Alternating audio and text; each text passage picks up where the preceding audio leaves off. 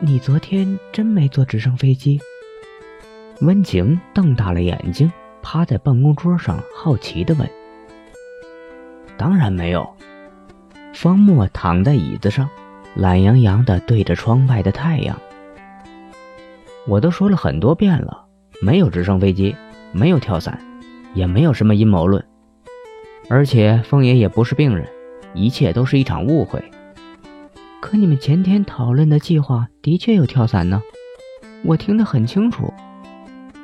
方墨翻了个身，揉了揉黑眼圈，从屁股下抽出一本黄色的小说，是昨天回来前风爷作为馈赠的礼物，一本小说《回光剑》，正是他之前进过的那个武侠世界的原型文本。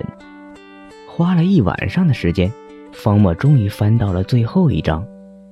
在最后一章中，侠客利用回光剑九次返回过去，终于找到了幕后真凶，而且还发现了回光剑真正的秘密。原来根本不存在回光剑。哪有跳伞呢？我只是一个医生，又不是特种兵。如果真按照杨子怡说的那样行动，像拍电影一样的话。我九条命也不够他杨家耍的呀，他只是开个玩笑罢了。那我再说一次，最后说一次啊！昨天我和杨子怡乘车到风爷家的时候，风爷正和他太太在别墅花园里散步。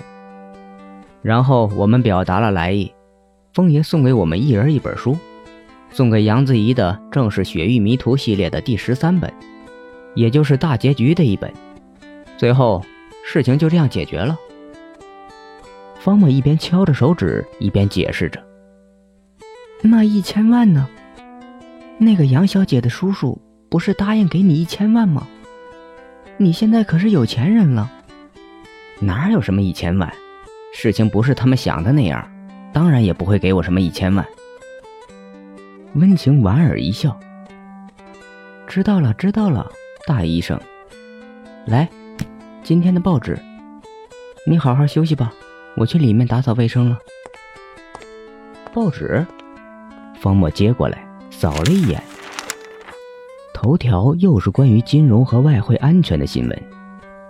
翻到本地板块，是一则直升机强行飞过市区引起骚乱的报道。方墨自嘲几声，心道：这个英语老师也越来越会说话了。窗外阳光甚好。在方墨的衣服上映出一片鲜艳的白光。方墨望着阳光，想起了方魔。自从返回现实后，他再也看不到、感觉不到方魔的存在。一个最熟悉的人，一个伴自己成长的对手，就这样离开了自己的生活。是该悲哀，还是庆幸？悲哀。世界上再也没有人可以分享自己每时每刻的心情。庆幸，方魔的离开才意味着自己真正意义上的成长。可现在马克辛死了，第二秩序一定不会善罢甘休，要一个人面对第二秩序。他不怕死，怕的是死前都不明白第二秩序究竟要做什么。如果说建立凌驾于现实世界上的新秩序是第二秩序的终极目的，那么所谓的代码在这期间发挥了什么作用呢？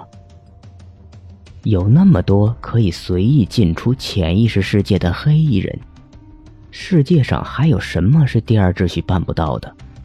非要限制于一个代码？从目前的情况来看，整个第二秩序上上下下。都不知道，而且都需要这个代码。但几年前，在大学校园第一次遭遇第二秩序的时候，德川康介、巴雷特、米尼米明明都在场。他不记得代码这个小片段很正常，但巴雷特、米尼米不记得，连德川康介这个给他服药的人也不记得，就太奇怪了。马克辛最后是潜入他的潜意识世界，获取了代码。如果那天其他人都在的话，他们的潜意识世界中也会留下代码的痕迹。但为什么连德川康介都表示代码只可能在他的身上？一想到整件事情的前后矛盾，方墨左右两边的太阳穴就隐隐发痛。思前想后，方墨都觉着一定是有人撒了谎。可在这当中，谁撒了谎呢？德川康介作为第二秩序的领导人，没有必要骗人。耗尽心血派手下寻找一个自己已经知道的东西。米尼米是德川康介的随身侍卫，如果装作不知道，一定会被人发现。马克辛就更不可能了，几次任务都险些丢掉性命。如果他本身也知道代码，未免表演过头了。而方墨更清楚，在潜意识世界里，没有人可以伪造他的记忆。但在场的四个人得到的信息却是不对称的。莫非是那个一直隐藏在暗处的观察者？想到这个神秘的人物，方墨背后自然感觉到一股凉气。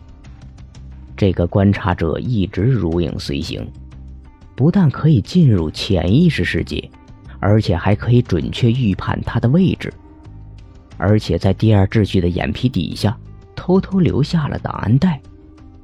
会不会观察者本身也是第二秩序的人？方木很长时间都在怀疑这个问题。